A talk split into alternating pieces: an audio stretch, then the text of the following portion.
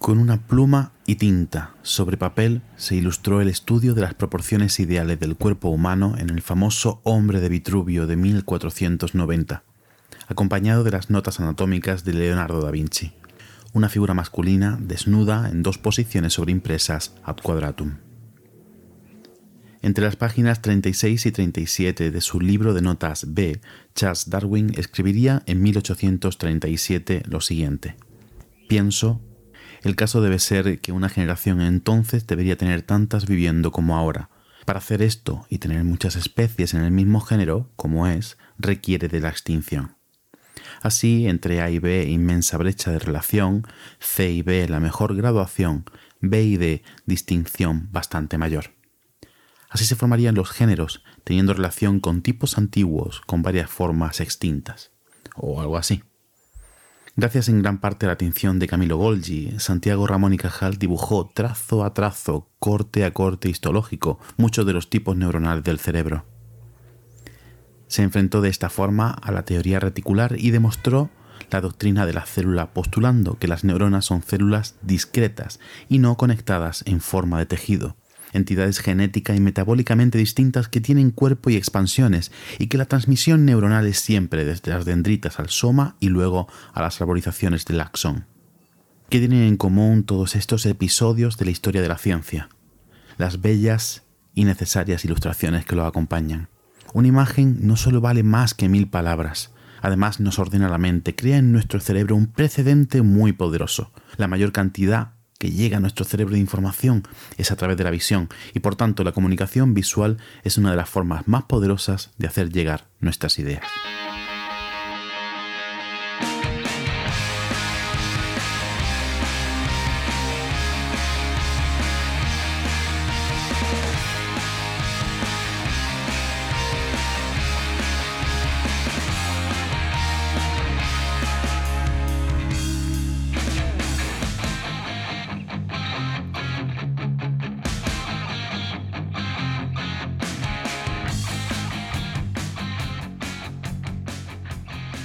Bienvenidas a No Cuentes Esto, el podcast donde te enseñamos a vivir de contar la ciencia sin morir en el intento. Soy Juan María Arenas, CEO de Oikos MSP, empresa de comunicación científica especializada en desarrollo web, presencia digital y podcasting.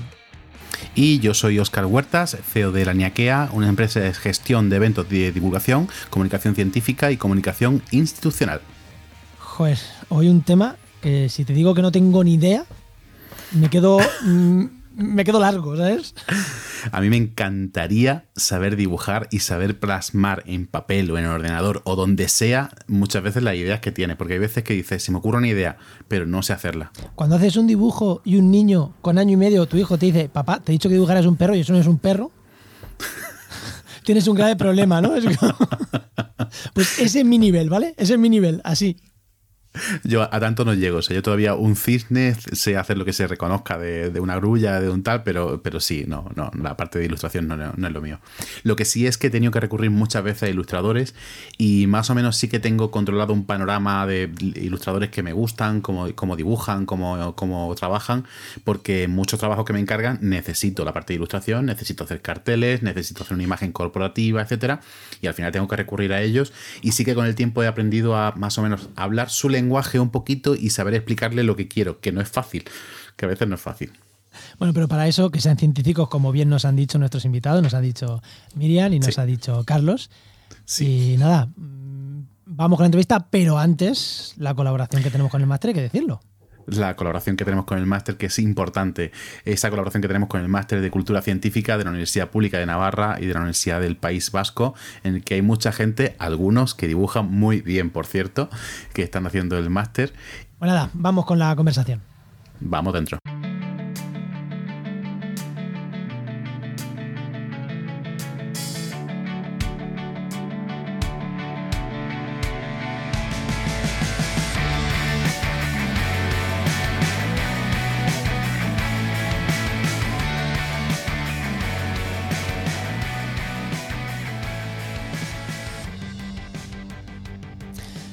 Vamos con el tema de hoy, vamos, ya hemos dicho, vamos a hablar de ilustración con dos cracks, con Carlos Pazo y con Miriam Rivera. Carlos, Carlos Pazo, que es ingeniero, divulgador, ilustrador, en redes sociales en Mola Saber, también está en el podcast Radio Skylab y también escribe libros que, según mi chica, están bastante bien. Así que si lo dice ella, es que seguro que está muy bien. Para peques. Buenas, Carlos, ¿qué tal? Aquí encantado de estar aquí. Eh, viendo caras amigas es estupendo. Y por otro lado tenemos a Miriam Rivera, que es bióloga y divulgadora científica especializada en ilustración con cómics. En redes sociales es Miriam eh, R-I-I-G y también creadora de Biomix, ¿no? Es tu proyecto de cómics. Sí, sí, Biomix, biología en cómics. Pues genial. Y luego el equipo habitual que tenemos a Enoch, que ya sabéis que algunas veces viene, otras no, pero hoy lo tenemos aquí para hablar de ilustración. Muy buenas. Y a, como siempre, a Oscar, que ya lo habéis escuchado antes, pero bueno, le vuelvo a dar la, bienvenida. Pues vamos, vamos con el tema. Y siempre, primera pregunta, para situar un poquito, ¿cuál es vuestra situación laboral? Carlos. Empiezo, yo, por ejemplo, ¿vale? Eh, yo ahora mismo, aunque haga divulgación, mi trabajo eh, tengo un trabajo, no estoy en el paro, ese es el primer dato que hay que dar, es eh, que soy diseñador de productos digitales. O sea, a pesar de haberme formado como ingeniero, al final la vida me ha llevado a ser diseñador de productos digitales, que es básicamente los que prototipan las herramientas, aplicaciones y demás que usamos todos en el día a día. En mi caso en concreto, para una empresa. Miriam. ¿Y Miriam? Pues a ver, siempre me cuesta mucho decir cómo estoy. Ahora mismo estoy contratada por un lado en la Asociación Catalana de Comunicación Científica, pero a la vez soy autónoma para poder mm, dibujar mis cómics de divulgación científica. Aunque lo de contratada ha sido hace poco. Antes, para la asociación también trabajaba como autónoma. Mm, yo el perfil ese de contratada media jornada y autónoma otra media es bastante común, ¿no, Oscar? Sí, lo tenemos por aquí unos cuantos. algo me suena también. Es que creo que aquí tanto Oscar como Enoch tienen ese perfil, con lo cual. Pues vamos con, a entrar en el tema ya. Sí. Eh, ¿Arrancas tú, Oscar, o yo? No, iba a preguntarles que nos dijesen un poco el, tipo de ilustraciones que hacen, porque no es lo mismo hacer una ilustración estática que una ilustración dinámica, que dibujo, que cómic, que, que nos contéis un poquito qué, tipo de ilustración hacéis vosotros. Mm, Vale, a ver, me cuesta un poco porque yo experimento bastante en molas, aunque tengo un estilo, un estilo bastante definido. No sé cómo llamarlo, a lo mejor Miriam me puede ayudar aquí. Es una ilustración muy, muy ligera, muy sencilla para todos los públicos, muy colorida mm, y ligeramente infantil y cookie, podríamos decir, precisamente porque me interesa que llegue a quien... Eso no caduca, ¿no? Y no, no tiene edad, por eso me ha acogido a ese estilo. Y por otro lado, porque es sencillo y bueno para sintetizar ideas. Entonces, ese sería más o menos el estilo de Mola Saber. Ya, es que aquí el tema es que creo que Carlos y yo tenemos un estilo bastante parecido en cuanto a definición en este sentido. Es decir, es mono, es cookie, es divertido, hace gracia, tiene sus toques de humor. Eh, en mi caso y también en el de Carlos, aunque es mono, a veces tiene como algún toque un poco, ¿cómo decirlo? sórdido, por así decirlo. Siempre hay como algún puntito de humor, ¿sabéis? Sí, sí, eh, yo a lo mejor en las expresiones exageradas de alguna cara que puede resultar un poco turbia, alguna... Sí. Sí, sobre todo para enfatizar mensajes, ¿no? Es que, es que, realmente lo has dicho, nosotros dos usamos estilos muy parecidos. Es verdad que tú desarrollas mucho más la temática de cómic y storytelling, y a lo mejor yo voy a, viñetas mucho más concretas, ¿no? Eh, aquí podríamos entrar después a hablar del tiempo que lleva y por qué un formato u otro y esto que es muy interesante. Pero sí, en esencia el estilo es estilo de cookie, cookie turbio, no sé, vamos a dejarlo así. Sí, aparte es lo que ha dicho Carlos. Yo lo que veo en su trabajo es que hace bastante más viñetas, o sea, un único cuadrado o a lo mejor varios, porque a veces también haces una secuencia un poco más de storytelling, como con cuatro viñetas, por ejemplo. Eh, yo normalmente hago mis cómics de una página y no solo hacer las viñetas, digamos, todas cuadradas, sino que intento crear una composición con las viñetas más largas, más estrechas, con diferentes formas, de manera que eh, todas hacen un todo dentro de esa página. Pero bueno, que siempre puedo coger y esas viñetas adaptarlas a un formato cuadrado porque para Instagram, por ejemplo, en los posts vienen muy bien. O para otras publicaciones, otras redes sociales. Bueno, pues, sí, justamente, ¿no? Ese sentido práctico es el que me lleva al formato cuadrado, pero en realidad eh, la diferencia de formas de, de las cajas del cómic que usas tú enfatiza mucho más el mensaje que quiere, la composición la hace mucho más interesante, entonces casi que a veces el, el medio elige el formato, depende del trabajo que quieras hacer. Sí, a mí también es que este tipo de páginas o la forma de componer las viñetas me viene porque siempre me ha gustado mucho el manga y de hecho eh, tuve un tiempo en el que hacía formación en, en, manga, o sea, iba a un curso. Estuve cuatro años, desde sexto de primaria hasta tercero de la ESO. Un tiempo, dice, como, como el que hace un curso de verano, ¿eh? un tiempo, cuatro años. Es que para mí era como un extraescolar, porque al final era pequeña, era adolescente. A mí me encantaba, pero a mí me viene mucho de esa parte. Pues... Y este, y esta, justo este, esto que estáis hablando, de este estilo, este estilo viene digamos, porque eh, os sale a vosotros por el mensaje que queréis mm, transmitir o viene de los encargos? Digamos, oye, te encargo este trabajo y yo para este trabajo busco la forma o es un estilo propio, ¿cómo lo desarrolláis? ¿Cómo es eso? Bueno, por mi lado y en mi experiencia, es que en realidad Mola Saber siempre ha sido una plataforma para mí de experimentación también, ¿vale? De hecho, eh, yo no suelo aceptar encargos de ilustración, boom, ¿no? Es como, ¿qué? Pero si estamos aquí hablando de ganarnos la vida con el dibujo, pero se trata un poco también porque, bueno, ahora lo hablo, eh, eh, por eso me he enfocado en los libros, que es, digamos, mi, el medio donde me semi-profesionalicé, por así decirlo. Entonces, en mi caso concreto, el formato es una combinación de tiempo disponible, porque como ya dije al principio, tengo un trabajo que me encanta, pero es un trabajo que resta horas al día, el, otro es simplicidad para dar un mensaje directo, que funciona muy bien en redes sociales, ¿vale? Y, luego lo que hablábamos del formato. Eh, vuelta, eh, para mí el tiempo suele condicionar mucho el formato. Hay veces que me permito el lujo de experimentar más y me salen otras cosas. Pero en principio, en mi caso concreto, eh, el tiempo ha sido muy definitorio para elegir el formato. Por supuesto, con el tiempo he ido evolucionando. Al principio utilizaba líneas más tenues, ahora utilizo líneas más gruesas, hay razones para eso. También ahora la saturación de colores que uso ahora es mucho más fuerte y llamativa que antes. Eh, es en parte también un poco por las propias estadísticas que recibo y que utilizo pues, para mejorar mi marca barra producto en el medio en el que lo vuelco, que son las redes sociales. Mm, muy interesante, es la punta que acabo de decir. Eh, ir mm, cambiando, pero también mirando lo que va gustando, ¿no? Si nos queremos ganar la vida, por desgracia, tenemos que hacer un poquito, entre comillas, lo que también va gustando más. Sí, esto quizás es un poquito de formación profesional, pero es que yo le doy mucha, muchísima importancia a, mm, las cifras. O sea, ¿cómo puedo llegar a conclusiones sin medir? Mido.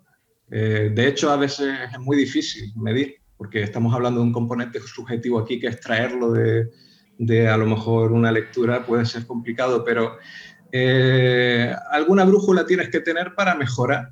Eh, algo en lo que te tengas que basar. Y precisamente eso es lo que hago en mi trabajo con las aplicaciones. Si resulta que yo pongo un botón en una aplicación que no me lo pulsa ni Dios, pues quito el botón, porque no, lo está usando nadie.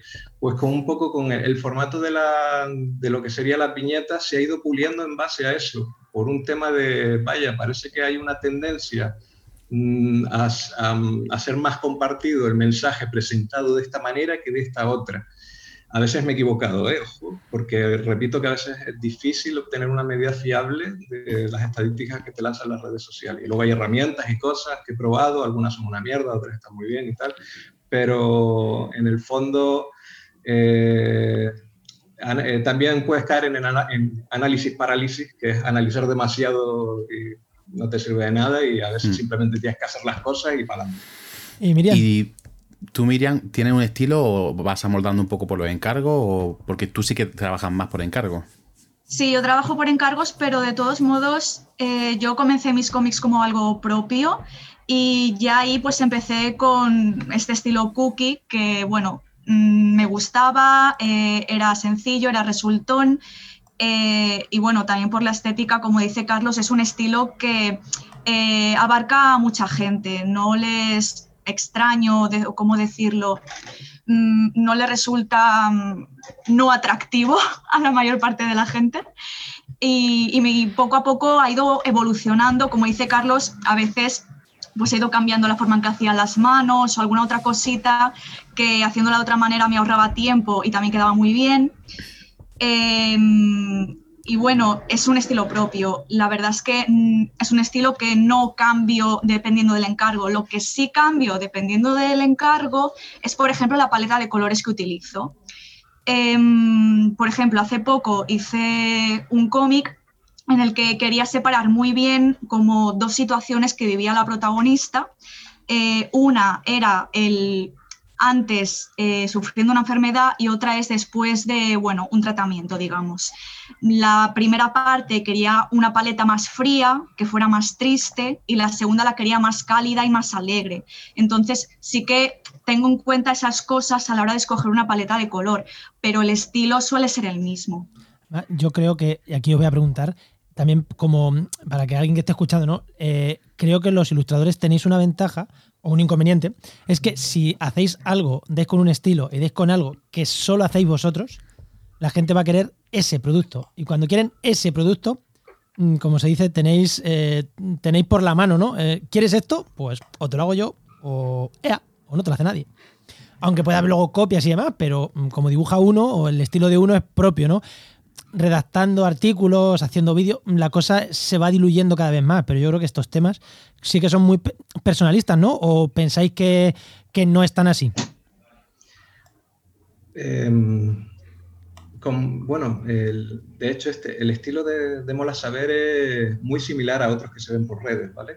Precisamente cuando caes en tal simplicidad, al final hay una, vamos a decir, convergencia evolutiva del estilo eh, con relación a la solución que encuentras, ¿no? Tienes unas variables de tiempo y de propósito y las soluciones a las que llegas son más o menos parecidas. Entonces, pues yo podría citar que muchas veces me han preguntado, oye, esta viñeta es tuya y no es mía, ¿no? A lo mejor es de Pictoline o de otras cuentas que descubro gracias a ellos o lo que sea. Yo ni, ni, digo ni desmiento que mm, me vienen influencias de, de Mr. Wonderful y de Pictoline. Claro, es que son referentes, son muy buenos, sobre todo Pictoline, sintetizando, hay buenísimos ilustradores ahí, creo que son de México, un equipazo, y hacen un trabajo brutal. Entonces, eh, depende, yo creo que depende del ojo del que lo ve. Son capaces realmente, hay gente que me ha dicho, oye, que te han copiado esta viñeta, que, que te han cogido, te han quitado el logo y la han subido a una página de estas de, de agregadores de memes y, y demás. Y resulta que sí. Entonces, voy a decirte que tengo un estilo muy parecido, pero supongo que hay las suficientes diferencias como para que algunos se den cuenta de que, de que tiene su entidad propia. Sí, sí, sí, es cierto. A mí también me pasa, eh, por ejemplo, hubo una vez que salió un cómic mío en un periódico y no tenía logo, pero por redes empezó a haber gente diciendo, este cómic es de esta chica. Y en efecto, era mío. Quiero decir que, tal como dice Carlos, aunque son estilos muy parecidos, mucha gente hace ilustraciones de este estilo, creo que cada autor acaba desarrollando una pequeña diferencia que lo hace eso, diferenciarse de los demás, que sea su estilo reconocible. Vale, eh, seguimos, seguimos con preguntas. Que me ha encantado la primera intervención que habéis hecho, porque habéis tocado prácticamente todo lo que vamos a ir tocando, así que vamos a ir profundizando. Tenemos otra que es, eh, hay que saber dibujar, o sea, ¿dibujáis mucho desde pequeño vosotros? Asumo que sí, o sea, esta creo que va a ser un monosílabo, ¿no? Y que si hay que saber dibujar mucho y muy bien para llegar al estilo o soy dibujador, o sea, soy dibujante de decir, yo sé hacer mi estilo y no me saque de aquí. O sois esa gente que dice, es que yo he dibujado de todo, ahora tengo mi estilo, pero soy un crack dibujando. Eh, mm, sé que no vais a decir soy un crack dibujando porque eso la modestia, pero, pero mm, eso, hay que dibujar mucho, hay que saber dibujar muchas cosas para terminar haciendo esto, o mm, sé dibujar esto y, y ya está. Empiezo yo otra vez, Miriam, te toca a ti. A ver, eh, yo sí, dibujo desde pequeña, desde muy pequeña. Siempre me ha gustado mucho dibujar eh, y leer cómics y dibujar cómics, ya os lo he dicho. Y yo creo que hace falta tener un recorrido dibujando, más que nada porque tú comienzas dibujando Y a poco a poco, incluso, no hace falta un periodo de tiempo demasiado largo, incluso puede ser un año, notas mucho la diferencia cuando has ido practicando. Eh, yo veo mis primeros cómics y veo los últimos y a lo mejor los demás no lo perciben tanto, no lo sé, pero yo noto mucho la diferencia. Y a ver, yo sí, yo he dibujado diferentes estilos. Yo puedo hacer un retrato realista de una persona, puedo dibujar manga, como he dicho, y puedo dibujar estas cosas cookies. Em, puedo darle color, puedo usar grafito y de hecho creo que es importante todo este bagaje, no solo por el trazo, sino porque tú cuando vas dibujando y vas viendo referencias, te vas educando de alguna manera, de forma que empiezas como a integrar eh, aspectos sobre composición, sobre color. Mis paletas de color no son las mismas ahora que las que tenía al principio. Empiezas a utilizar el color de una forma más, más armónica. Em, las composiciones son diferentes. Empiezas a ver cómo, empiezas a adquirir como un cierto buen gusto. Y para eso tienes que ir practicando a lo largo del tiempo e ir nutriéndote de lo que vas viendo de los demás. Mm, vale, yo de acuerdísimo, eh, añadiría una cosa, porque voy a relativizar la, respuesta, ¿vale? Cuando se trata de dibujar, dibujar, realmente, eh, sobre todo si no hablamos de un trabajo con cierta calidad ilustrativa, simplemente por el lado de voy a comunicar una idea, la que sea, ¿vale? Y entonces algo, haces algo, puedes hacer algo muy esquemático y ahora voy a hacer referencia a XKCD, que a lo mejor lo tenemos aquí en mente, que hace stick con palitos, ¿no? Y el tío lleva años ahí, es súper bueno y hace una síntesis y unos mensajes brutales y un humor con sus viñetas que es, que es estupendo. Y eh, obviamente ahí hay cero eh, nivel de ilustración, pero sí, y esto también, es que por eso digo que hay que relativizar no es fácil, eh, a pesar de que los dibujos son tan ultra sencillos, condensar ideas eh, de manera gráfica. Y eso es ahí cuando entra la práctica de la que hablaba Miriam. Y fíjate que no me estoy metiendo con temas de estilo, ni me estoy metiendo con temas de arte, ni nada. La propia, eh, el propio nivel de sintetizar una idea también llega mejor con la práctica. Y, eso lo considero muy, muy interesante porque y el recorrido de nuevo no tiene por qué ser mucho. Y se trata más de tener un bagaje visual, de estar acostumbrado a ver imágenes, de consumirlas, de verlas, de tenerlas delante, para saber cómo presentar una idea que si, si partes desde cero, obviamente, pues vas a caer en las primeras cosas básicas, ¿no? que, pueden estar bien, pero no van a tener ese punto de interés o ese énfasis que quieres darle aquí o allá. Y luego con el tema de, del arte, y ya no me extiendo mucho más, obviamente la práctica hace la perfección y yo personalmente me considero un intruso en el mundo de la ilustración porque yo parto desde el diseño y como diseñador empecé y ahora sí me he ido derivando a la ilustración. Entonces mis primeros diseños iban más del lenguaje del diseño que de la ilustración y ahora con el tiempo y con la práctica pues me he ido atreviendo con más estilo pero eh, es verdad que tenía los pupitres del instituto llenos de dibujos y, que en el fondo siempre ha estado eso ahí, solo que supongo que en los últimos años es cuando lo he desarrollado más. Entonces me quedo un poco más tranquilo de que tengo un poco de futuro si le pongo empeño y si, o sea que, si aunque ahora no tengo ni idea de dibujar, pero bueno, a lo mejor con trabajo y... Bueno, es lo que dice Carlos. A ver, una cosa es saber dibujar muy bien artísticamente y otra es saber comunicar algo con un dibujo. Eso se puede hacer sin ser mm, Rembrandt, ¿sabes? Sí, sin, duda. Eh, oye, iba a preguntar, em, para hacer temas de ilustración científica, eh, eh, obviamente en este caso hemos invitado a dos de formación científica que después han empezado a hacer ilustración, pero ¿es importante tener una formación científica y, además saber ilustrar?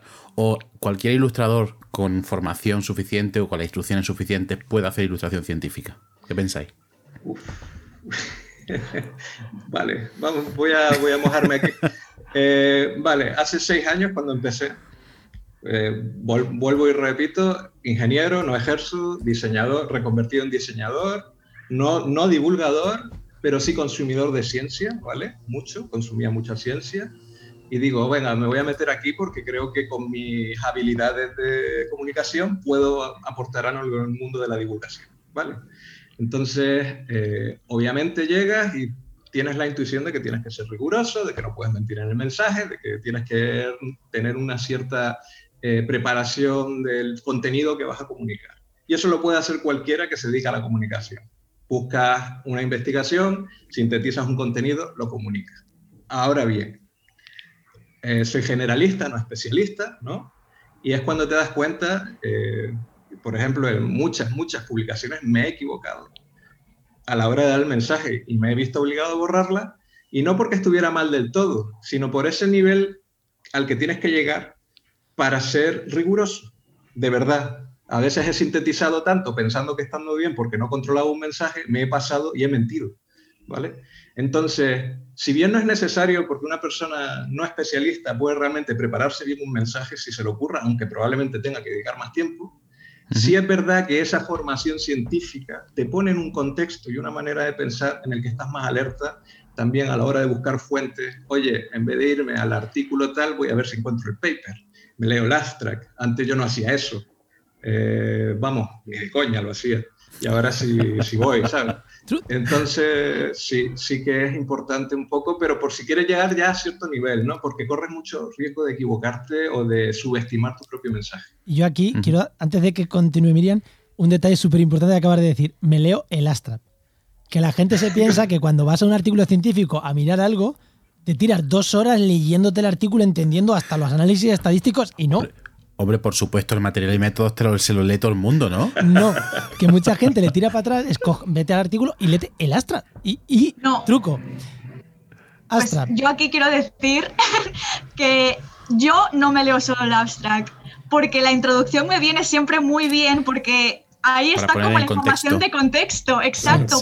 El abstract me dice, mm, yo qué sé, mm, hemos usado no sé qué reactivo, no sé qué células de los ratones para hacer no sé qué, y yo, a ver, espera, mm, ¿qué es esta enfermedad? En la introducción me la explica.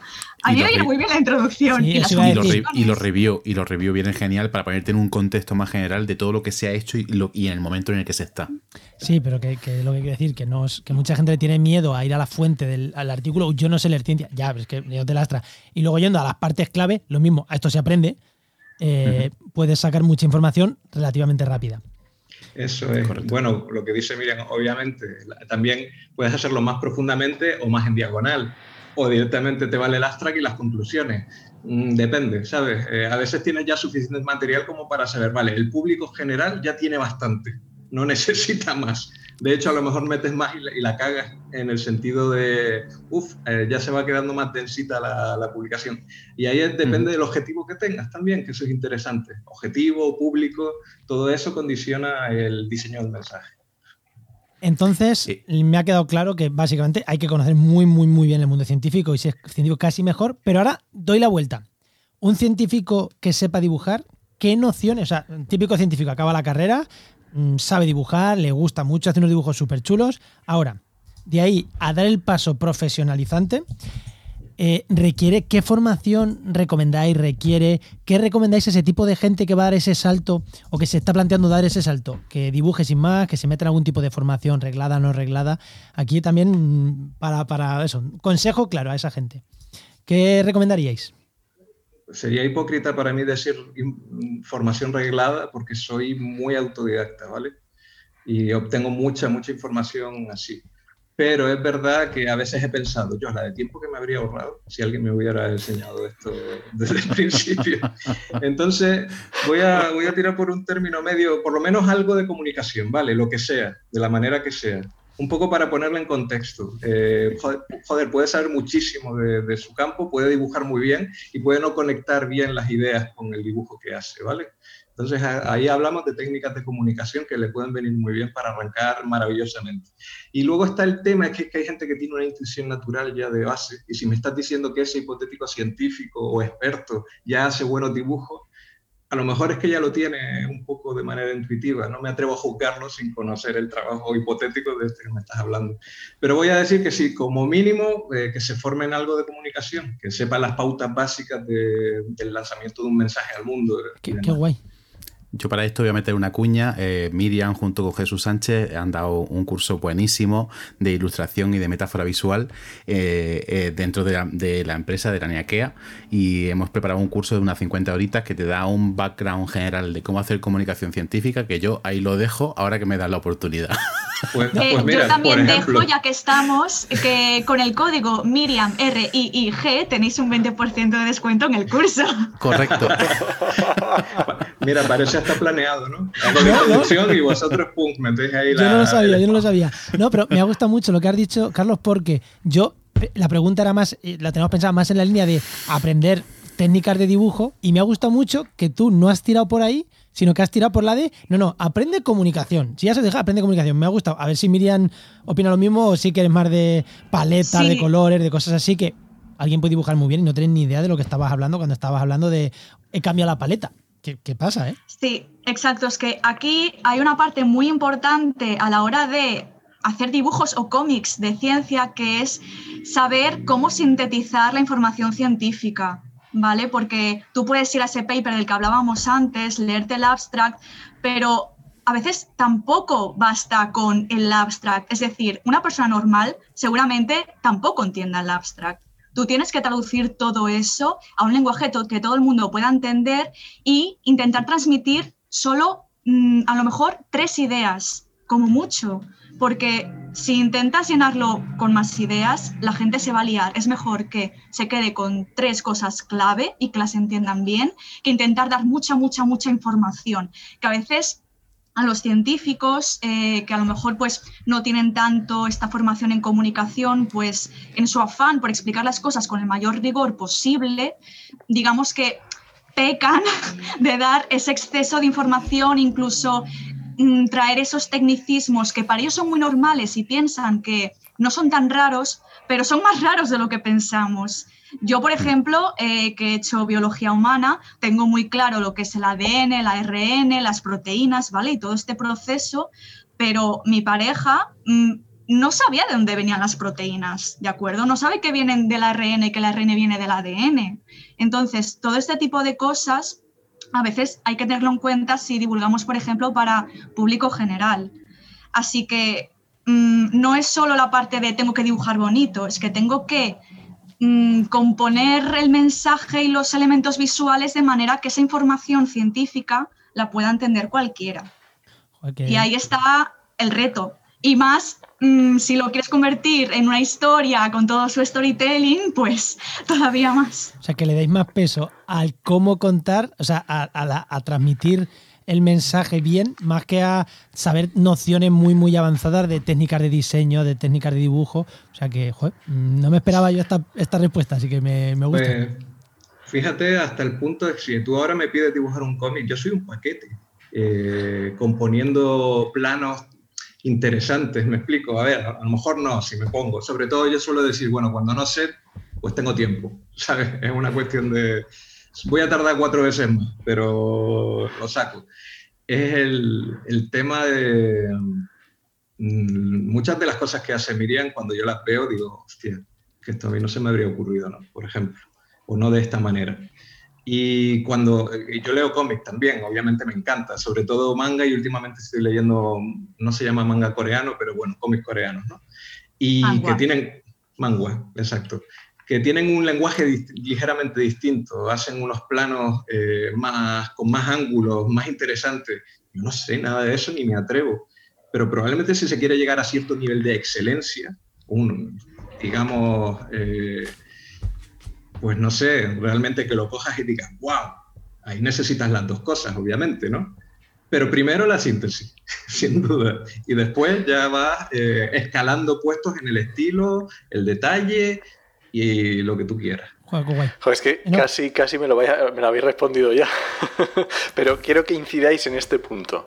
En el punto de decir, eh, cuando uno hace el proceso creativo para llegar a un fin, ¿vale? ¿Qué está pensando? ¿En la idea o en la ilustración en sí? ¿Vale? El ejemplo de las típicas viñetas de periódico, que en un cuadro tienes que transmitir a veces una idea muy compleja, estoy hablando pensando incluso en política, en cosas así. Que dices, es que con nada ha, transmitido una idea tremenda. Pues en, temas científicos todavía puede ser incluso más complejo o ¿cómo, ¿qué valor le dais? ¿Cómo, cómo es ese proceso? valor aquí también, aparte de mental, valor en tiempo que dedicáis a cada cosa. Vamos a ver si ordeno bien mis ideas. El problema es que me cuesta separarlo a veces, ¿vale? Porque va muy de la mano. Pero yo cuando estoy perdido, suelo tirar de una de metodología, ¿vale? La, metodología no falla si no tienes el día bueno, inspirado toda la historia. Al final trabajas metódicamente y te puedes por lo menos garantizar un resultado que no defraude a lo que quieras hacer. Ya no te digo más o menos genial. Entonces, y aquí voy a matizar que hay muchas maneras de trabajar y muy válidas y distintas a las que voy a decir ahora, ¿vale? Porque es que cuando hablamos de, de temas creativos, al final la cosa se puede poner difusa. Pero yo empiezo mucho por los conceptos, sustantivos, representaciones de esos sustantivos. ¿Cómo se representa esto? Lo busco en, una base de datos de imágenes, en Google Imágenes, en, en, las páginas de redes sociales de diseño, en las de redes sociales de ilustradores. ¿Cómo se ha representado en el mundo este concepto? Empiezo por el concepto y después me voy a la ilustración. Cuando me siento perdido, empiezo así, pero muchas veces no va así la cosa, porque te viene la idea muy visual y luego la transmites y sobre todo por si ya tienes un contenido masticado, muy interiorizado, ya manejas muy bien ese lenguaje y casi no te lo piensas. Pero ahora Miriam puedes decirme, pues yo no trabajo así, yo trabajo así o lo que sea. A ver.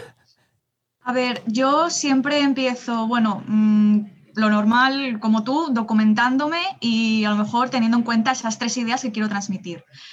Y, a ver, normalmente yo siempre explico un proceso que sigo y es documentarse, eh, mensajes principales, luego hago una sinopsis, un guion técnico, el boceto y el cómic final, sobre todo cuando trabajo con clientes, porque llevar a cabo estos pasos también les sirve a ellos para ver por dónde vamos a lo largo del proceso. Que sepan mm, eso, los pasos que se van a seguir y también me permite que al final de cada paso el investigador, que suele ser el tipo de cliente que tengo, pueda revisar lo que estoy haciendo. Porque yo, por ejemplo, puedo no ser experta en un tema y necesito su visión como experto para que me diga, hey, aquí hay un gazapo, cuidado. ¿De acuerdo? Pero, claro, también es cierto que a lo mejor cuando estoy eh, escribiendo la sinopsis, en realidad en mi cabeza ya estoy componiendo una página. Y a veces incluso ya tengo en una libreta eh, unos cuadrados de la composición de las viñetas dentro de la página diciendo, este mensaje va a ocupar esta franja, esta, este mensaje va a ocupar esta otra y el último esta, esta viñeta final. Em, que a lo mejor luego puede cambiar un poco, pero en mi cabeza a veces va todo un poco a la vez, aunque intento ordenar el proceso, lo dicho. Mm, es un poco iterativo. A veces también vuelves un momento atrás, mm. ah, cuando ya habías pasado de fase, por así decirlo, porque dices, ay, pero es que si lo hubiera hecho de esta manera, mm, es que me quedaría mejor, se entendería mejor. Mm, entonces, tanto como dar un método, bueno, tú puedes tener un método, digamos, general, pero al final siempre está esa flexibilidad de vuelvo un momento atrás, lo pienso de otra manera, en mi cabeza ya veo imágenes o dibujo cositas en una libreta porque, yo qué sé, eh, he leído algo, incluso mientras me documentaba, eh, yo qué sé, esta molécula hace esto. Y yo digo, ¡ay, qué gracioso! Parece que estoy jugando a tenis. Y yo me lo dibujo en una libreta, ¿vale? Entonces, eh, al final está todo, lo vas cociendo todo en la cabeza poco a poco, pero bueno, se intenta seguir también un método. Vale, ya que hemos dicho de los clientes, mm, me voy a permitir aquí, esto igual me matan porque voy a dar le, he cambiado el orden a lo que teníamos pensado, pero creo que cuadra. Eh, una vez que os contratan, o sea, ¿quién os contrata? Bueno, Carlos ya ha dicho que mm, igual nadie, porque no trabaja mucho para clientes, ¿no? Pero eh, ¿cómo os contratan y cómo se paga el trabajo vuestro? Eh, no el vuestro en concreto, sino cómo se, se paga el trabajo en un ilustrador, cómo se valora ese precio, cómo ¿Cómo se. Bueno, eso, cómo, alguien puede decir, vale, todo esto está muy guay, pero ¿cómo llego a cobrar de esto? Yo acabo pronto. Eh, como mis ingresos en ese lado son tan puntuales, porque no soy autónomo, en, en, todo caso hay una autofactura donde me quitan los impuestos ellos y toda la vaina, porque es eso, un, ingreso muy, muy puntual, dejando de lado mi salario, que eso es otra historia.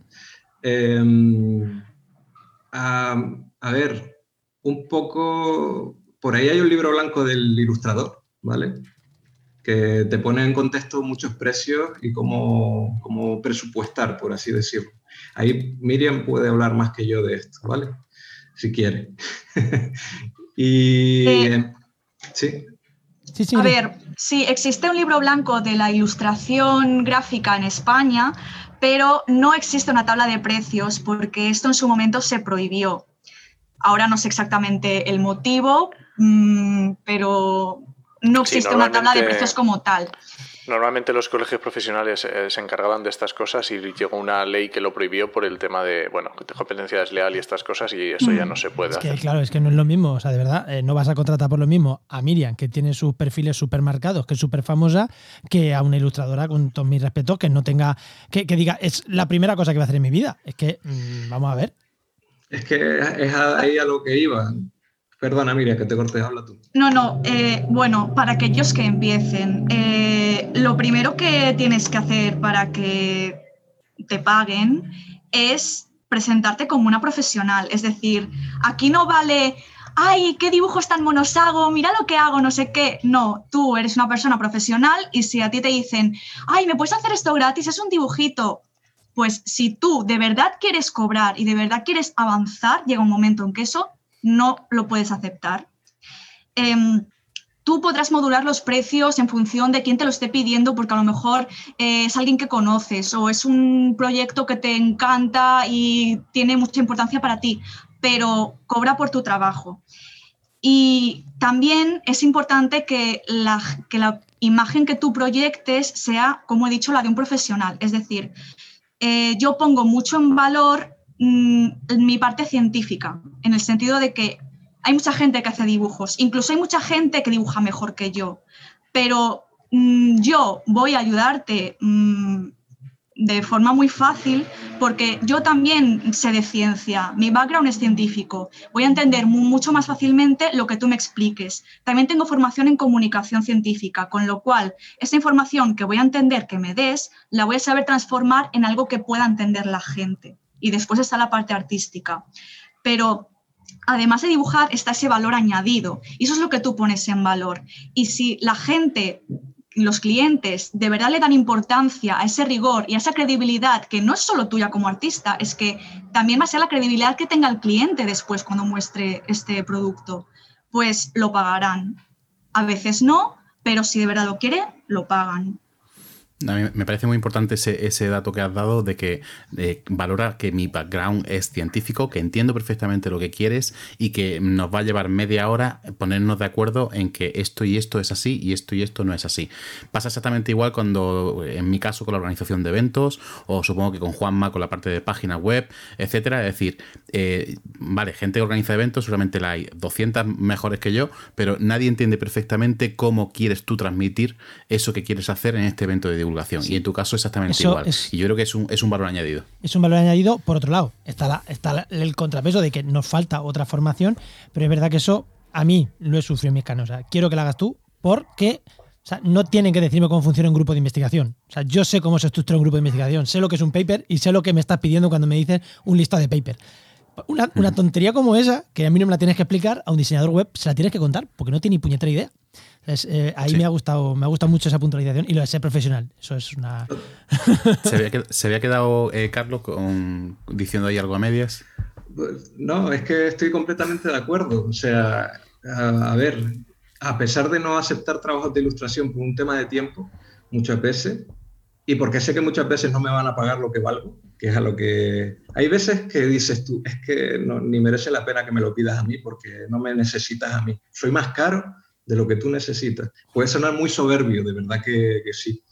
Y a veces por un amigo haces un favor y lo dejas hasta gratis si estás muy comprometido con el proyecto, pero porque es una decisión personal que has decidido tomar tú porque, por la razón que sea, pero en general no hay que hacer eso, porque tú pones tu trabajo en valor. Claro, pero no es lo mismo hacerlo gratis porque me apetece hacer gratis algo, pero tú sabes que yo cobro y bien, que decir, claro. ay, lo gratis, porfa. Son dos no, no, por supuesto, a eso hace falta una respuesta rotunda, ponerse profesional, como dijo Miriam, y decir, mira, no, estos son mis precios, te he establecido este, este precio a base de esta, en base a estas variables, si quieres se las cuentas y si no, no, tampoco a veces te tienes que justificar, eso es otra. Y eh, otra variable más de la que no hemos hablado aquí, también depende de para quién hagas el, el trabajo, y lo digo en serio, porque no es lo mismo y aquí ya entro, lo digo por mi experiencia en otro campo, pero es extrapolable a este, ¿vale? Eh, yo también me he dedicado muchos años al branding, o sea, hacer logos para marcas y demás. También hay un proceso de síntesis ahí muy, muy fuerte. Y no es lo mismo hacer un logo para la ferretería de la esquina que un logo para una empresa grande que a lo mejor tiene mm, eh, sucursales en 20 países, porque la responsabilidad del trabajo que estás lanzando allí es más grande. Eso lo va a ver más gente. Eso eh, responde a una necesidad mucho mayor y eso tiene un valor también y lo tienes que meter en el presupuesto. Aunque te sigue, ¿no? Es que esto vale, voy a decir una cantidad exagerada, pero es que algunas veces es así. 100.000 euros este logo, si ponemos empresas así más o menos grandes. Coño, ¿cómo que 100.000 euros? 100.000 euros. Aquí hay mucho trabajo detrás más del que tú, te piensas. Aquí hay mucha experiencia detrás más de la que tú te piensas. Y tú eres una empresa grande, ¿sabes? No eres... Eh, y eso es importante también. Es que hay empresas grandes... muy lejos no hay que irse muy lejos. Hace muy poquito han presentado una marca para el Ayuntamiento de Granada y le habrá costado cerca de 40.000 euros. Luego ya podemos entrar en mamoneos o no, pero eso es otro debate, ¿sabes? sí, y las empresas grandes están acostumbradas a pagar mucho porque saben que son más folloneras, eso también es un detalle, son más folloneras una empresa grande que mm, Ferretería Paco. Ferretería Paco va a decir, joder, qué guay, le lleves casi lo que le lleve, porque no tiene ni idea y porque no tiene que tener 200 cargos intermedios aprobando la idea. Mm, si le estás haciendo el logo nuevo a Amazon, átate la de revisiones que se va a llevar eso. Claro, y porque no necesita guía de estilo, no necesita revisión de infinita cantidad de cosas, no necesita la responsabilidad de la que hablábamos antes, no necesita miles de cosas que si le haces al otro. ¿no? Entonces, con una ilustración es igual. Bueno, igual no, pero se puede extrapolar, como dije. Oye, ¿quién, ¿quién os contrata? ¿Son empresas? ¿Son investigadores? Antes Miriam ha, visto, ha dicho que investigadores. ¿Son grupos? ¿Son proyectos? ¿Quién, quién os suele contratar? Bueno, a, ver, yo mm, he trabajado, bueno, al final son diferentes entidades del sector científico. He trabajado con universidades y centros de investigación, pero también con agencias de comunicación o farmacéuticas o a veces, pues, mm, un investigador o una investigadora a título personal que por ejemplo, en ese caso, pues obviamente mm, no me pueden pagar lo mismo que, una, empresa, eh, pero también he hecho alguna cosa. Sí, sí, este es el, tipo de, clientes que tengo. Dentro de las universidades y los centros de investigación, pues a veces me contacta directamente un investigador, pero a veces lo hace eh, un técnico responsable de comunicación. Sí, en mi caso los encargos que me llegan eh, vienen de entidades también. Y, una pregunta. Eh, lo habéis dicho los dos, me llegan. A los dos os llegan los encargos. Eso está muy guay, porque lo habéis trabajado muy bien. No salís vosotros a buscar. Pero claro, ¿cómo empezamos? Aquí venir dos cosas que quería preguntar. ¿Cómo empezamos? Porque eh, empecéis a generaros vuestra marca en redes sociales y luego llegan esos contratos, o salís a buscar vosotros y dice Miriam, oye Oscar, si tienes que ilustrar algo que yo me estoy dedicando a esto, acuérdate de mí. Oye Juan, que mm, acuérdate de mí, que estoy aquí, que estoy. O sea, ¿hacéis esa labor tirando de contactos cercanos o trabajáis la marca? ¿Qué recomendáis a esa gente que está empezando que haga? Yo aquí no me siento con el deber moral de responder porque precisamente mi posición es cómoda, la que he elegido es, no, yo, yo desarrollo mi trabajo y tengo mi salario y esto es opcional, por lo tanto no es para nada el mismo, concepto, el mismo contexto que el que tiene Miriam, que es un medio de vida, por lo tanto la respuesta le corresponde totalmente a ella. Bueno, voy a puntualizar que si me dedicara solo a dibujar cómics científicos no me llegaría para vivir. mi trabajo en la Asociación Catalana de Comunicación Científica eh, es o sea, tener estas dos mitades es lo que sí me permite eh, poder vivir en general. Eh, pero bueno, hablando del tema, ¿cómo empezar? Pues, a ver, yo empecé publicando mis cómics. Es decir, pues dije, voy a hacer un cómic sobre esto. Cuando iba al máster, lo publiqué en Twitter. Y una cosa que sí hice fue etiquetar a gente que me gustaría que lo viera. Eh, ¿Qué gente, eh, por ejemplo, mi máster, quiero que, digamos, la organización, mi universidad, pues si ve que eso es algo bueno, lo retuitee, porque al final es una entidad del sector que es interesante. Y también quise que lo viera gente que también se dedicaba a esto gente que yo admiraba mucho y que seguía y que hacía también cómics científicos o ilustraciones de este tipo, digo, quiero que vean lo que hago, porque a mí me encanta lo que hacen. Eh, y de hecho, eh, ese primer cómic tuvo mm, pues mucho impacto para lo que yo tenía en Twitter, que era una cuenta recién creada con nada de seguidores. Y fue lo que también me permitió empezar a conocer gente que se dedicaba a esto. Y si tú haces mm, bien lo que haces, eh, y en fin, no eres una mala persona, la gente suele, eh, suele ayudar y suele apoyar. La gente, bueno, a lo mejor peco de inocente, pero la gente es buena. y, gracias a esto, por ejemplo, conocí a Jesús Sánchez, que antes lo ha mencionado Oscar, eh, y gracias a Jesús conseguí mi primer encargo. También gracias a enseñar ese cómic, pues, y que lo viese la gente, pues eso empezó a ver mm, gente del sector, investigadores y demás, que vieron lo que hacía. Incluso tuve esa primera petición de, ay, me encantan tus cómics, pero ahora no tengo presupuesto. Y a ver, em, a veces cuando un cliente no te pide presupuesto, no siempre es porque sea mala persona y no te quiera pagar. Em, en el mundo científico a veces hacen muchas cosas eh, con, tu fuerza de voluntad pero también es tu misión, eh, enlazando con lo que decíamos antes, como profesional, educar a la gente en que esto no puede ser así. Que yo quiero ayudarte y de hecho eh, con ese investigador que me lo pidió estuvimos intercambiando varios mails de, ostras, pues hay esta ayuda sobre esto, quizá la podrías pedir y entonces a lo mejor conseguirías financiación, intentar ayudar. Y al final, al cabo de unos meses, volvió diciendo, ya tengo el dinero. O sea que al final lo que decía, eh, también es una labor nuestra educar un poco a la gente en este sentido eh, y no eso, no hacer las cosas gratis de primeras, incluso aunque estés empezando. Es que si no, nunca saldrás del estoy empezando, ¿vale? Eh, entonces, sí, ir elaborando contenido a mí me ayudó mucho, ir haciendo cómics, ir publicándolos, ir etiquetando a gente que me gustaría que lo viera, me ayudó mucho a ir creando esta marca personal. Eh, y al final también, eh, pues pues empecé una web, porque al principio no la tenía, pero dije, necesito un sitio donde tener un portfolio, que la gente pueda acceder, pueda contactar conmigo, pueda mostrar mis servicios.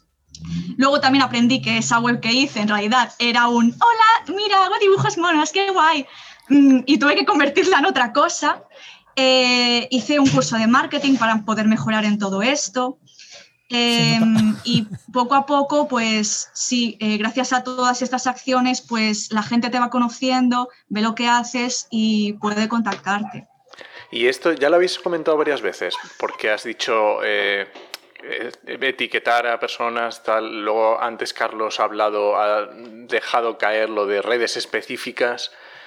para una persona que está empezando ilustrador, que está en este, en este sentido, ¿qué se empieza? Mm, ¿Twitter, Facebook, lo típico, Instagram? ¿O hay realmente redes donde, donde especializarse, donde sacar, donde ir directamente? Mm, a, ver, hay redes sociales donde tu trabajo es tu portfolio. Por ejemplo, sin ir más lejos, Photoshop, bueno, Adobe tiene Behance, que es la red social de, de Photoshop, pero hay infinidad de ilustradores y diseñadores que muestran ahí sus trabajos. Yo, no tengo, pero porque soy un vago, vamos, porque si yo me dedicara a esto, tendría mi, trabajo puesto en Behance, en Dribble, que se llama otra, también expondría mi trabajo ahí, y por supuesto Instagram, eh, ya, no, ya no te digo Facebook porque para mí más, está, está más muerta desde ese punto de vista. Twitter es otro rollo, yo la uso mucho, pero no es un trabajo para exponer imágenes, aunque sí para enseñarlas, ¿vale? Mm, entonces, lo dijo Miriam antes, hay que exponer tu trabajo, enseñarlo al mundo y ir a las personas profesionales a las que les puede gustar y decírselo. Tampoco hay que agobiarlo a spam, ¿no? Que a mí personalmente hay gente que me etiqueta todas las veces y ya los he bloqueado. Porque una vez sí, yo tengo toda mi buena voluntad de, de compartirte si lo que veo me gusta. Incluso a veces lo comparto si hay alguna cosa con la que no estoy de acuerdo. Pero si te pasas, te pasas, ¿no? Y ya ahí puedes haberte pasado de frenada y ya pierdes la simpatía de la persona a la que te llama la atención. Entonces, ojo con eso. Pero sí, eh, tú, al principio no eres nadie, entonces tienes que darte a conocer y tienes que ser muy proactivo y no tener miedo a equivocarte, es probar rápido, equivocarse deprisa, ¿no? Ese es un lema que siempre me ha gustado mucho. Por ejemplo, cuando yo empecé, yo enviaba mis imágenes a, a, distintas plataformas a ver si me hacían caso y el primer boom lo pegué porque uno de los redactores de Microsiervo me publicó una infografía. Hasta entonces tenía, no sé, 200 seguidores y pum, pasé a 2000 o así. Solo por si no hubiera hecho, esa acción proactiva, a lo mejor me habría frustrado. Tampoco tenía muchas intenciones al principio. Yo, es que mi camino es muy distinto al de Miriam, en el sentido de que eh, hay paralelismos, pero otras cosas no.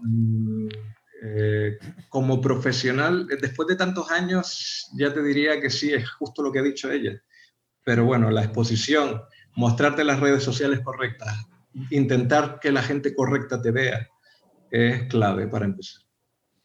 También, eh, claro, porque hemos hablado mucho de las redes sociales y digamos el mundo digital y online, pero es que también está el mundo offline, es decir, ¿Ah, otra cosa que a mí me ha ayudado es ir a eventos de comunicación y divulgación científica y hablar con la gente, que esto es algo que también hace falta, quitarse la vergüenza, presentarte, interesarte por lo que hacen los demás y también contar lo que haces tú. Eh, la parte del, por ejemplo, puedes hablar eh, cuando acaba una ponencia con el ponente o siempre está, normalmente cuando acaba un evento siempre hay como una postparte que es eh, Science and Beer o Beer and Science, que ahí tienes la oportunidad de hablar con, con mucha gente y si le has echado el ojo a alguien y le encuentras, pues puedes iniciar una conversación, eh, puedes pedirle su tarjeta. Eso es un truco que me enseñaron y es que es más importante que te den la tarjeta que darla tú porque si tú la das, a lo mejor nunca te contactan, pero si te la dan a ti, ya tienes el contacto de esa persona. Y a lo mejor unos días después eh, puedes enviarle un mail eh, respecto a una conversación que tuvisteis en el evento y, de manera que también le recuerdes que estás ahí.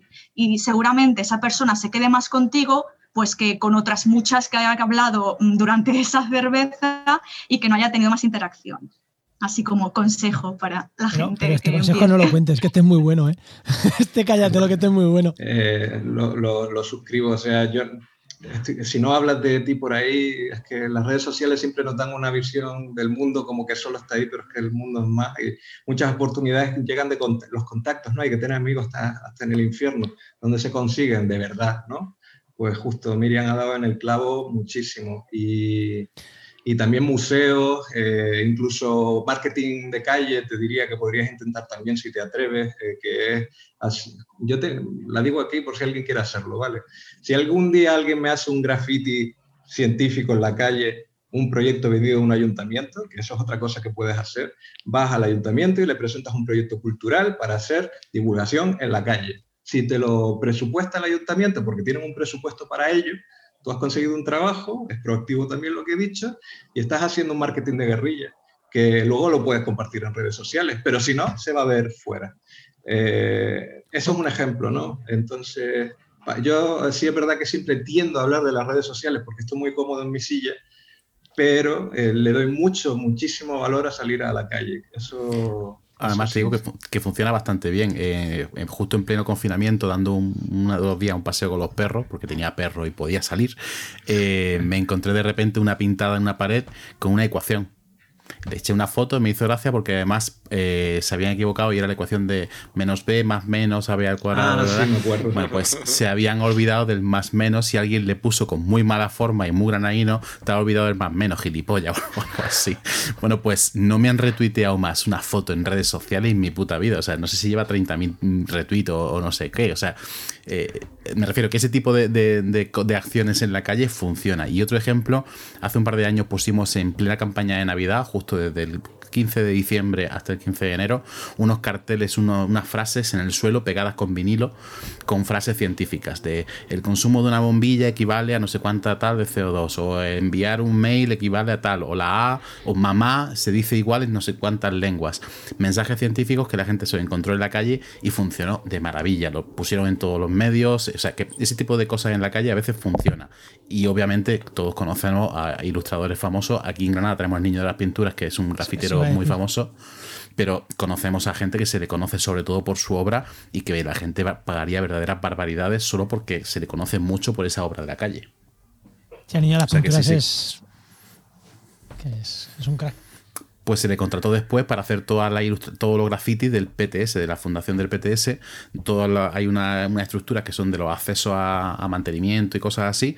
Pues hay como 30 estructuras de esas y se le encargó la ilustración de todo eso con motivos científicos. Y fíjate que este no es ilustrado científico específicamente. Joder. Qué bueno. Pues yo creo que casi estamos acabando, pero no sé si queréis decir algo más. Yo sí que quiero preguntar una en concreto, que es el tema de libros. Carlos, tú aquí tienes más experiencia.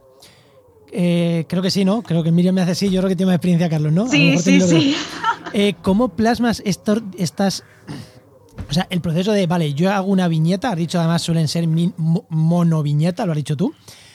Eh, ¿Cómo cambio, cómo me llevo eso a un libro? ¿Y cómo le doy coherencia a ese libro? ¿Cómo? Porque en este podcast hemos hablado de libros, pero hemos hablado de libros redactados, que vino aquí Álvaro Luna, Ignacio Crespo a hablarnos de libros. Pero claro, este es otro, esto es otro, otra movida completamente distinta. Sí, em, bueno, al final en un libro sí hay un, storytelling, ¿no? Hay una historia. Eh, aquí se unen varias cosas. Ya no es divulgación por un público general, es divulgación para niños. Y ahí ya estamos cambiando un poco, porque no es para niños solo, es para sus padres y sus madres. Entonces, de repente dices, oh, la leche, espera, pero un momento, ¿cómo hago esto, no?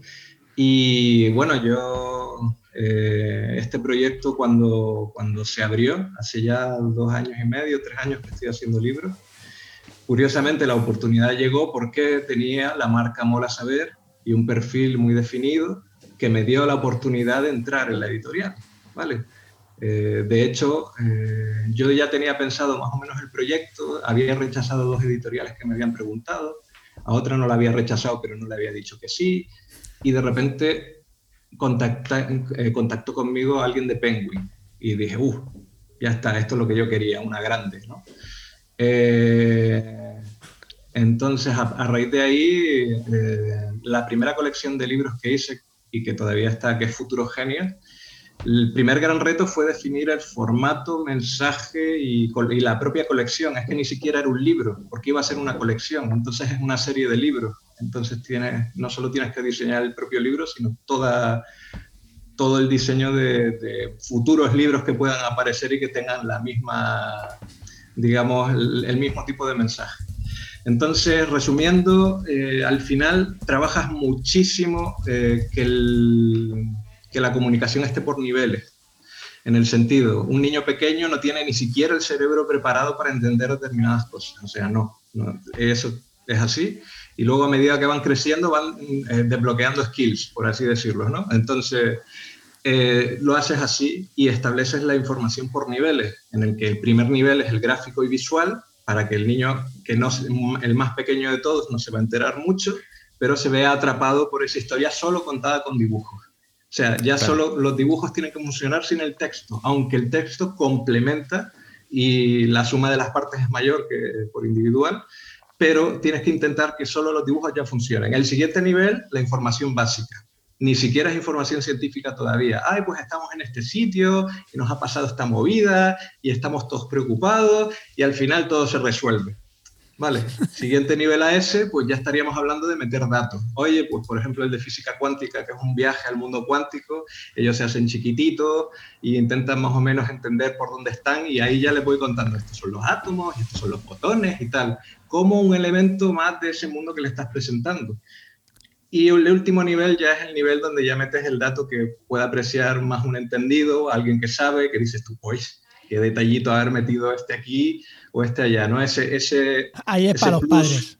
Sí, bueno, algunos padres ni se enteran, pero eh, es para, para, el que se dé cuenta, ¿no? Que ahí están ya los guiños, los easter eggs, ese tipo de cosas que se aprecian cuando las encuentras. Por ejemplo, yo metí un easter egg en el de astronáutica que cuenta cómo un cohete puede llegar a Marte, que es el coche de Tesla flotando por el espacio que está ahí en segundo plano dibujado y tal.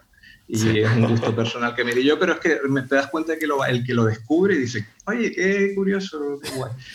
Estableces entonces un mensaje por, por niveles y así te aseguras que eh, quien esté preparado para llegar a ese nivel llegará y quien no, por lo menos todavía tiene algo que recibir y que aprender. Yo en este caso puedo hablar casi en primera persona porque compré obviamente los libros y se los leo a mi peque que tiene tres años y él obviamente se queda con que el perrito se llama Mender y tiene hermanos que son marrones, genial. Pero yo veo que la niña se llama Valentina y no es casualidad. Veo que el perro se llama Mendel y no es casualidad. Veo que, es decir, un montón de detalles de que efectivamente, aparte de que tiene todo el sentido del mundo y que para mí se me queda una historia que digo, qué guay que lo haya, que lo haya hecho así, eh, efectivamente lo que tú dices, esos niveles se aprecian y cuando pase un tiempo le explicaré que Mendel además se llama así por un personaje y que son cuatro y no es casualidad, las proporciones están escogidas, es decir, ese tipo de cosas y esas varias lecturas que la verdad es que yo lo recomiendo muchísimo, en tus libros está muy bien cogido. Muchísimas gracias, Oscar. Pues yo tengo que decir que mm, va a llegar a casa pronto un libro tuyo. Porque estábamos dudando, es verdad, lo digo en serio, estábamos dudando si ya o no, pero si Oscar, que tiene un niño de la misma edad que él, me dice que ya funcionan, esos libros van a entrar ya en casa. Maravilloso. Pues estupendo. Eh, pues nos vamos con algo más que queráis, Enoch, Oscar, algo que queráis decir o nos vamos con las preguntas rápidas. Vamos allá, que me tengo muchas ganas. Pues vamos con las preguntas.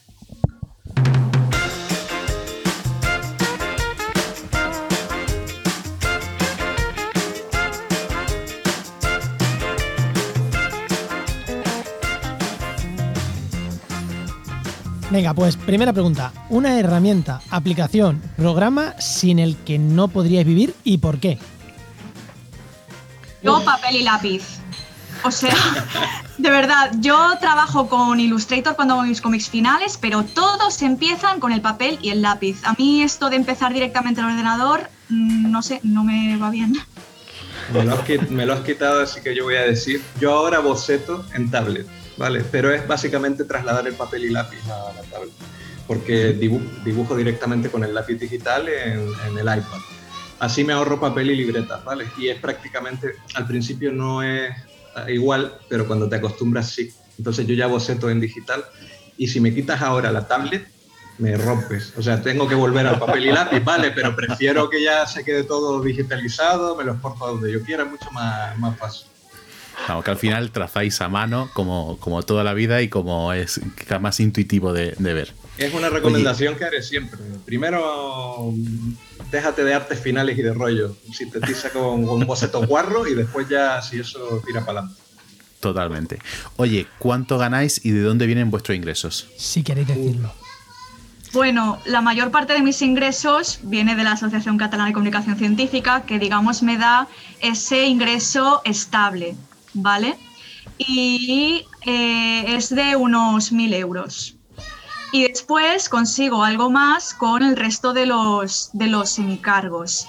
Entonces, también me es muy difícil decir cuánto gano al mes porque, claro, hay meses... tiene encargos y no... hay meses que tengo más encargos y digo, Dios mío, soy rica y otros que no me como un rosco. Pero en general también puedo decir, como Ángela Bernardo, que estoy en la horquilla mayoritaria del selfie de la Asociación Española de Comunicación Científica. bien, bien. Vale, pues como me toca a mí, eh, yo tengo mi sueldo eh, asegurado con mi trabajo, que no hay problema de decirlo, son 30.000 euros brutos, ¿vale? Eso por un lado. Y eh, lo otro es que es muy variable. Ese es el tema, ¿no? Porque la venta de los libros es variable, eh, los encargos son variables, así que solo os puedo hablar de 2019 si queréis. Pues genial. Vale. Eh, sí, porque 2020 ha sido un poquito excepcional, un mm, poquito. Exacto, 2020 ha sido... Y además no es lo mismo cuando ya has sacado algo que cuando ya lleva un tiempo. Entonces, por encargos puntuales que llegué a aceptar, pues digamos que fueron unos 300 euros extra cada mes, más o menos. Eso me dieron los... Y por los libros, pues como funcionaron muy bien y me tradujeron a, me han traducido ya a ocho idiomas y estoy en 18 países y he vendido más de 10.000 unidades, pues yo, para que os hagáis una idea, yo me llevo muy poquito porque era autor Nobel cuando me dieron el contrato y te dan menos porcentaje y encima como los libros son muy baratitos, pues tienen menos margen de beneficio y la editorial te racanea y todo lo que se puede como me oigan me crujen, pero bueno. Así que os puedo, os puedo decir que lo, os puedo decir lo que he vendido, porque todavía no sé lo que significa eso, pero cerca de unos 3.000 ejemplares por libro, más o menos, salvo el último que no tengo ni idea de cuánto sea. Vale. Qué bueno. Sí, el tema de los libros ya dijimos en el día que hablamos de libros que da mucha imagen personal, te hace alguien, por así decirlo, pero no dan mucho dinero tampoco. dan un poquito. Sí, la, alegría de ver a los niños y las niñas leer eso, que me manden fotos, que lo disfruten. Obviamente no voy a decir es un pago, que no. A ver, eso está muy bien, el dinero también. pero, pero reconozco que el prestigio que te da ser un autor, el feedback que recibes de la gente, oye, qué bien los has hecho, qué bien están, no sé cuánto. No los he hecho solo. Siempre que hay un tema que no domino, lo mencionó, hay unas personas que utilizan de asesor, de, mm. de, de filtro, de corrector, ¿no? Y los propios, eh, la gente de la editorial que es estupenda y son súper profesionales que también te ayudan a pulir el mensaje. Yo al principio eh, he usado un lenguaje demasiado elevado, ahora empiezo a cogerle el truquillo. Y con el último libro que he sacado, que es Astromitos, que está fuera totalmente del estilo y el nivel que tenía para futuros genios, es una edad diferente y otra estrategia de comunicación diferente, hay muchísimo más texto. Entonces, eh, pues todo esto es maravilloso para mí como profesional, como comunicador, como ilustrador y como divulgador. Es un win-win en, todo. Bueno, un fallo, una cagada que hayáis cometido y que digas, joder, ¿cómo la cagué? Pero lo que he aprendido profesionalmente de esto. Algo que no podéis decir, aquí la cagué, pero, mm, joder, en aquel momento quería llorar, pero ahora agradezco aquella cagada. ¿Algo que no podéis decir? Más, más que una cagada fue una experiencia y es que, bueno, uno de los primeros encargos que tuve no, no salió muy bien, la relación que tenía con el cliente no, no fue demasiado buena y al final pues lo dejamos y la verdad es que lo pasé mal eh, de a veces de llorar porque vamos que eso no tiraba, yo no me sentía bien, no me sentía cómoda y aprendí que, bueno, digamos de alguna manera, a identificar a este tipo de cliente y decir no. Qué buena esa, de saber decir no, muy buena esa. Joder, es que iba a decir justo esto, pero lo voy a aplicar. lo voy a llevar un poco más lejos. Mi mayor cagada fue decir que sí a demasiada gente en demasiado poco tiempo, ¿vale? Soy una persona muy comprometida, entonces fue un puto infierno sacar todo adelante en ese periodo de tiempo. Pero para mojarme más, ya que veo que la pregunta es más concreta, una cagada más puntual fue enviar eh, a, un, a, una persona a la que no debía un mail hablando sobre otra persona, ¿vale? Básicamente poniéndole de puto su normal para arriba, porque no me pagó, ¿vale? Entonces, eh, eso supuso. Al final no me pagó, pero por separado, pero le sirvió como excusa. Lo que dice Miriam, hay que identificar a los clientes tóxicos, y entonces ah, ya voy a lo último considero también una cagada no pedir un cierto porcentaje de tu trabajo por adelantado. Es un ah. compromiso que estableces con el cliente. Digo, mira, yo trabajo siempre, pero el 50% me lo ingresas primero y a, la entrega el otro 50%. Sí, eso también lo hago y también hago hacer un contrato donde queda muy claro qué es lo que voy a entregar eh, y cuáles son, digamos, los permisos que tiene esa persona para utilizar todo el material. Y bueno, las cláusulas de privacidad y que no voy a ir diciendo tus datos por ahí. Eh, o incluso los plazos y las fases del trabajo, para que quede todo lo más claro posible. También es bueno para el cliente porque mm, lo ve todo mucho más claro. Estoy de acuerdo con vosotros. El problema cuando trabajas con institución pública es que no adelantan nada absolutamente nada. Van siempre a trabajo vencido. Pero yo he aprendido a hacer eh, la mitad del trabajo vencido, cobrado, la otra mitad del trabajo vencido, cobrado. Y es el equivalente a la mitad ahora, la mitad después. Sí. Oye, eh, ¿a quién nos recomendáis que traigamos la temporada que viene? ¿Una persona, una temática, algo que queráis tratar en este programa? Pues eh, yo os recomendaría a Ever Longas Crespo, que es un infografista médico que en su momento bueno, trabajó para el país, ahora tiene su propio proyecto como autónomo, que es Fundamentium, y yo lo admiro muchísimo, su trabajo es muy bueno y fue una de esas primeras personas a las que cuando empezaba contacté para decirle, me encanta lo que haces, quiero ser como tú, llévame contigo. ¿Vale? ¿Y tú, Carlos? Qué difícil, porque es que iba a decir a alguien y ya, ya lo habéis mencionado que ya fue, así que ¿A quién, a quién? el nombre que te, a, a, Crespo por su experiencia en el periódico de La Razón sin ser periodista, que me parecía súper interesante. Pues, si ya fue. Programa, Carlos, programa 2, el segundo programa, que bueno, el 2, el, número 2, que es el tercero contando el cero, es justo de ese tema. Hablamos de Crespo con ese tema, o sea que lo puedes escuchar bueno, que lo tienes por lo menos acerté eso, lo que no en el tiempo. Vale, eh, entonces yo creo que diría a Nieves, eh, a Nevesu. A Nevesu. Pero porque tiene un perfil muy interesante. Además de ser divulgadora, es profesora de secundaria y también, eh, eh, aunque no se dedica profesionalmente a la ilustración, sí tiene mucha afinidad por la ilustración y por contar temas ilustrados. Entonces quizás su punto de vista pudiera ser muy interesante, sobre todo en el ámbito de la divulgación conectada con la educación, que recordemos que no es lo mismo para nada, uh -huh. que a veces hay mucha confusión ahí y, y, su visión creo que puede ser muy completa al respecto. Qué bueno. Buenas recomendaciones. Muy buenas recomendaciones las dos y los tendremos en cuenta para segunda temporada. Bueno, pues momento ahora de que nos deis un poquito de spam, ¿no? ¿En qué estáis? ¿Qué estáis trabajando? Contarnos, venderos un poquito. Yo ya hice el spam, antes abrí largo y tendido de la colección de futuros genios y de, y de Astropito. Lo dejo en todas las librerías, si vives en España, si no vives en España, pues te sirven la, eh, las tiendas online. Y el último que he sacado, que es Astromito, que es probablemente el, lo mejor que he hecho hasta la fecha. Y haciendo más spam concreto de este, pues he aunado datos y divulgación y curiosidades sobre el sistema solar, sobre todo a cosas que no se les suele contar a los pequeños.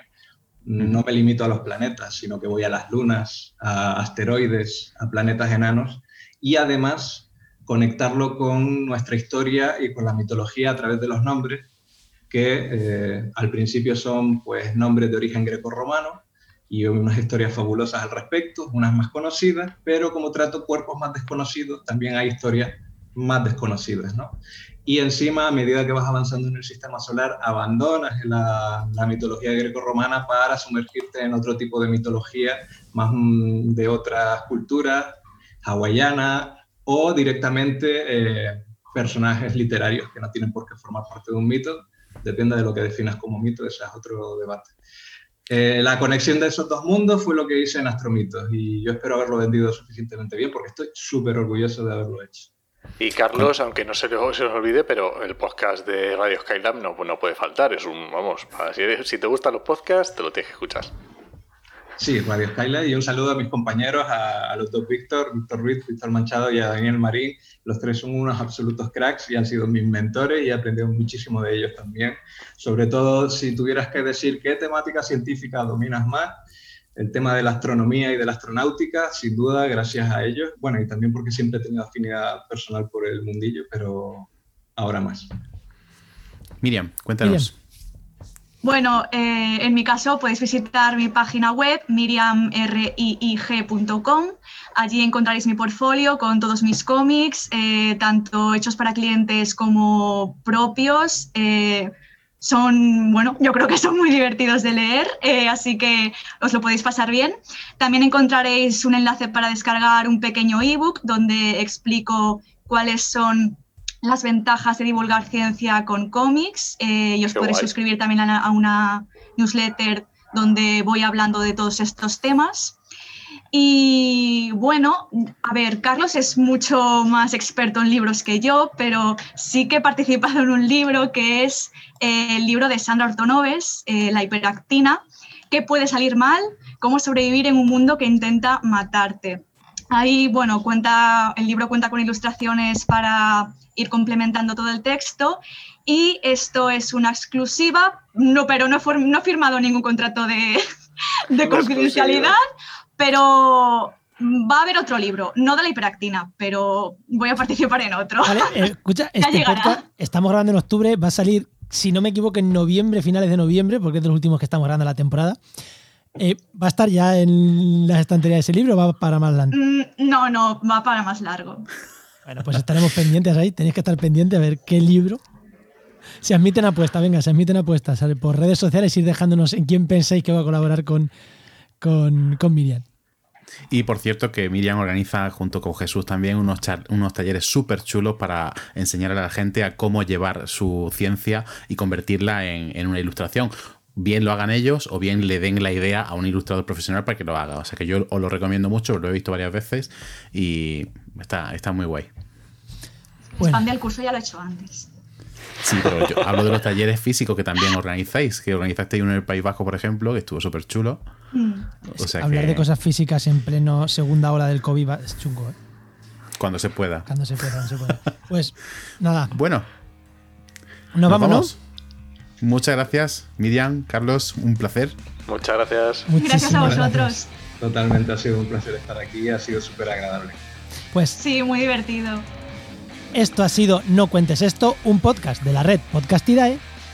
Y recuerda que este podcast cuenta con la colaboración del Máster de Cultura Científica de la Universidad Pública de Navarra y de la Universidad del País Vasco. Y si queréis hablar con nosotros o con nuestros invitados, ya sabéis, os esperamos en redes sociales. Pero si os ha gustado el programa y habéis aprendido mucho, que joder, yo he aprendido un montón, no lo compartáis, que os levanta la tostada. Si sabéis dibujar, quedároslo para vosotros. Claro, lo que para vosotros, ya sabéis los truquitos, sabéis cómo abordar a la gente, cómo hacerlo, pero no se lo cuentes a nadie, por el amor de Dios. Nos vemos. Adiós.